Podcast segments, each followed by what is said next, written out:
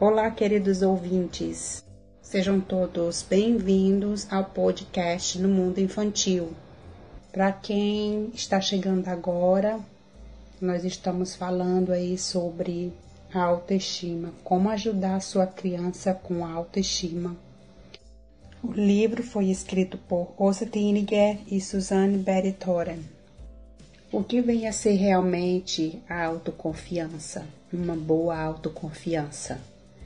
E como que a gente percebe isto na criança?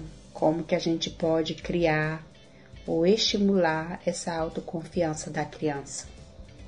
Se a gente for trazer aí para o mundo do adulto, tem coisa melhor do que a gente acreditar nas nossas competências do que a gente se sentir competente, do que as pessoas observarem, olharem para a gente, darem atenção e de alguma forma apreciar as nossas, as nossas competências, ter uma boa autoconfiança, acreditar nas suas competências e habilidades é muito bom.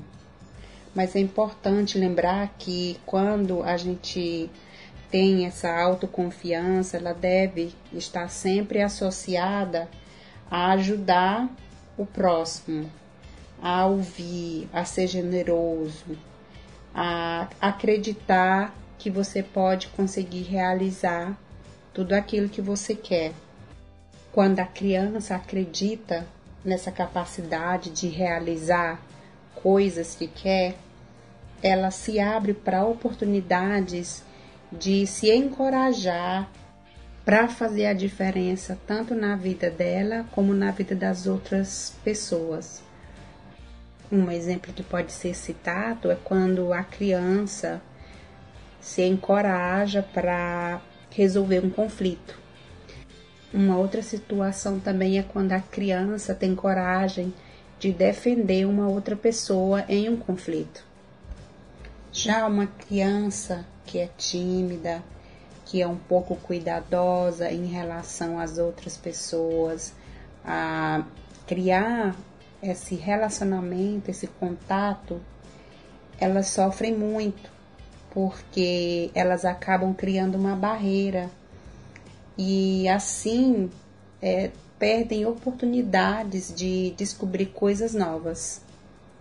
Além do mais, a gente sabe que existe também no mundo da criança, tanto no mundo adulto como, como no mundo infantil, a questão das relações entre amigos, os problemas, os conflitos, o próprio mobbing e outras dificuldades em relação ao relacionamento entre elas. Então vamos relembrar aí que a autoconfiança ela se trata sobre o que achamos de nós mesmos sobre as nossas possibilidades de resolver problemas e sobre alcançar os nossos objetivos. A autoconfiança acontece quando nós realizamos coisas. Os pensamentos e os sentimentos podem impedir, às vezes, que essas coisas sejam realizadas.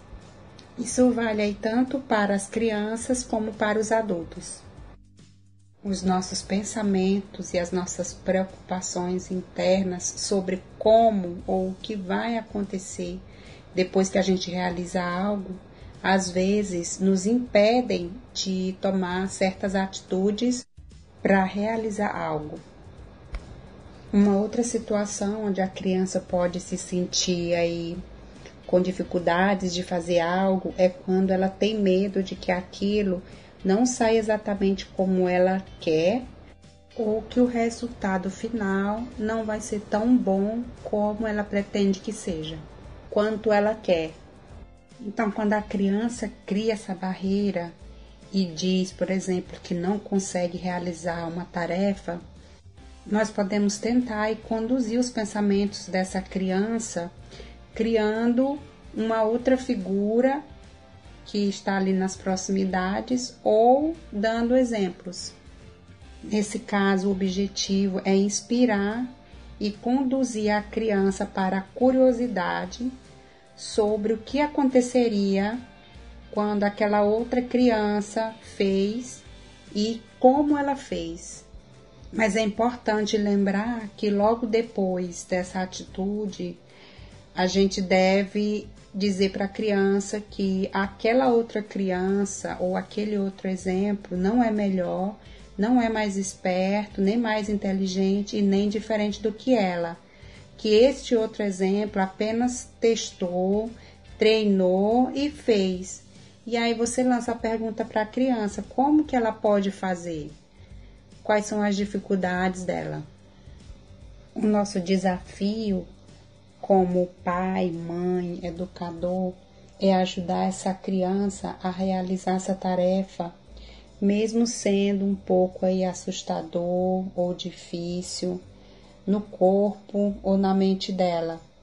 Mas que a gente deve mostrar para a criança que nós estamos ali e que a gente vai dar o suporte para ela, independente se o resultado for bom ou ruim.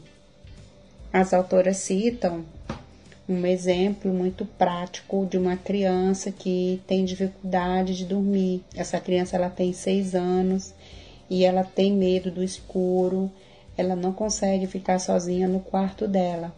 E aí elas falam que quando existe um desafio que a criança, que você percebe que a criança está tendo dificuldades em realizar aquele objetivo pode ser realizado em pequenas etapas. Então você pode estabelecer aí um tempo X para cada etapa. Não existe uma quantidade X, tá? No livro ela, as autoras estão falando aí sobre cinco etapas. Na primeira etapa, os pais ficam perto da, da criança, sentado na cama. Na segunda etapa, elas sentam, elas sentam no chão, um pouco afastado da cama. Na terceira etapa, elas sentam no chão, já perto da porta do quarto. Na quarta etapa, elas sentem uma cadeira fora do quarto, mas com a porta aberta. E na última etapa, elas ficam do lado de fora do quarto.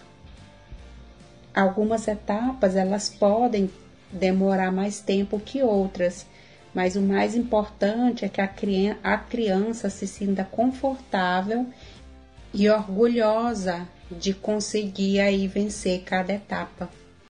Eu quero partilhar com vocês a minha própria experiência, né? Eu tenho um filho de 13 anos e teve um período aí que ele faltou alguns dias na escola e as tarefas escolares se acumularam e ele ficou muito tenso, muito estressado, não sabia como resolver aquele monte de exercícios que tinha se acumulado durante esse período que ele estava doente, chorava.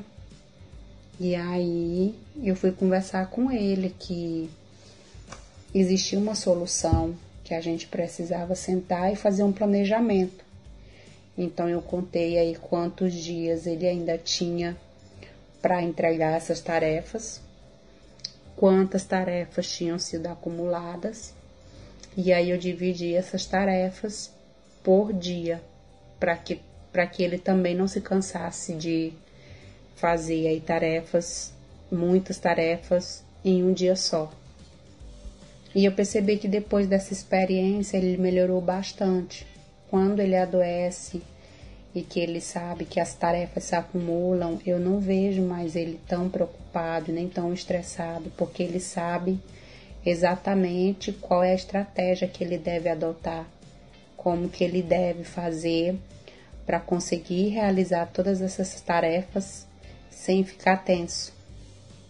Mas esse exemplo do livro dessa criança, né, que eu acredito que é o filho da autora do livro, ela fala que a criança foi visitar a avó, eles foram visitar a avó. E quando a criança ficava lá na casa da avó, ele sempre dormia no meio da avó e do avô. E ele não protestava, né? Mesmo com os roncos dos avós.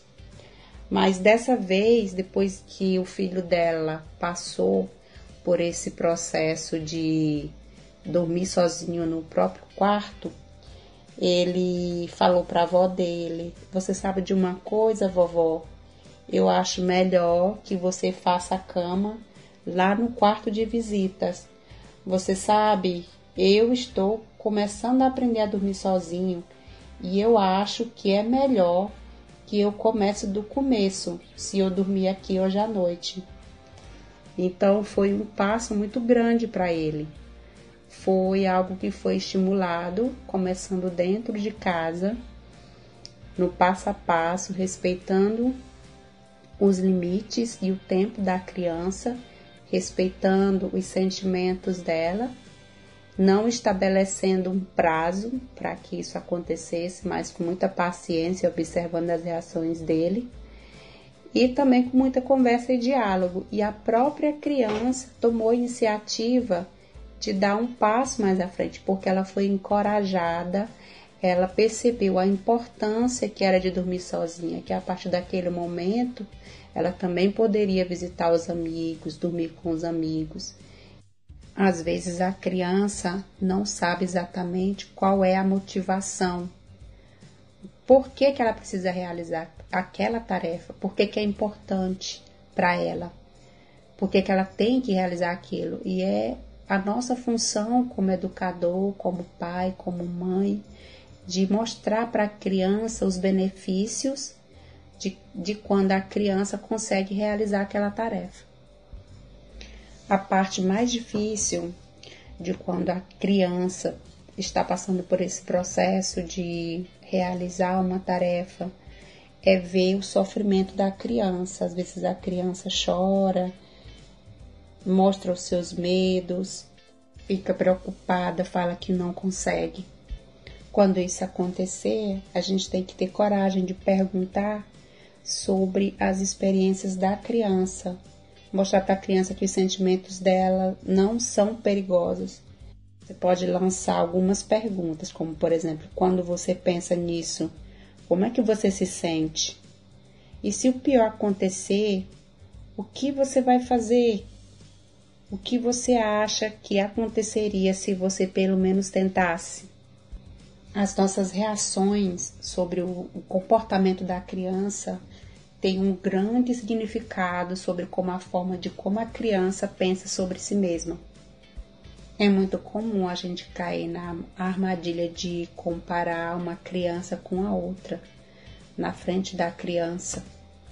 Então a gente tem que lembrar, como foi falado lá no começo do áudio, que a autoconfiança é construída através daquilo que a criança faz e não daquilo que a gente acha que ela é. Então é muito importante que você mostre interesse quando a criança vem mostrar para você algo que ela fez, quando ela quer falar sobre algo específico, quando ela quer contar algo que aconteceu com um amiguinho, algo que aconteceu na escola, algo que ela viu na TV, sobre um desenho animado, enfim, são vários exemplos aí no dia a dia que às vezes a gente não dá muita importância pelo fato de estar muito ocupado, mas é muito importante a gente treinar essa questão de parar, pelo menos por alguns minutos, olhar nos olhos da criança e ouvir o que ela tem para falar. E lembre-se sempre, encoraje a sua criança para testar fazer coisas novas Obrigada porque você ficou até agora ouvindo nosso podcast e eu quero desde já deixar o convite para que você vá lá no meu Instagram, no Instagram No Mundo Infantil. Lá eu posto todos os dias posts interessantes, com dicas interessantes. Também faço da descrição dos posts algumas dicas baseadas nas, nas minhas experiências. E você vai também me conhecer um pouco por lá através dos meus stories, ver algumas fotos minhas pessoais. A gente pode trocar opiniões, você pode dar sugestões, pode fazer perguntas.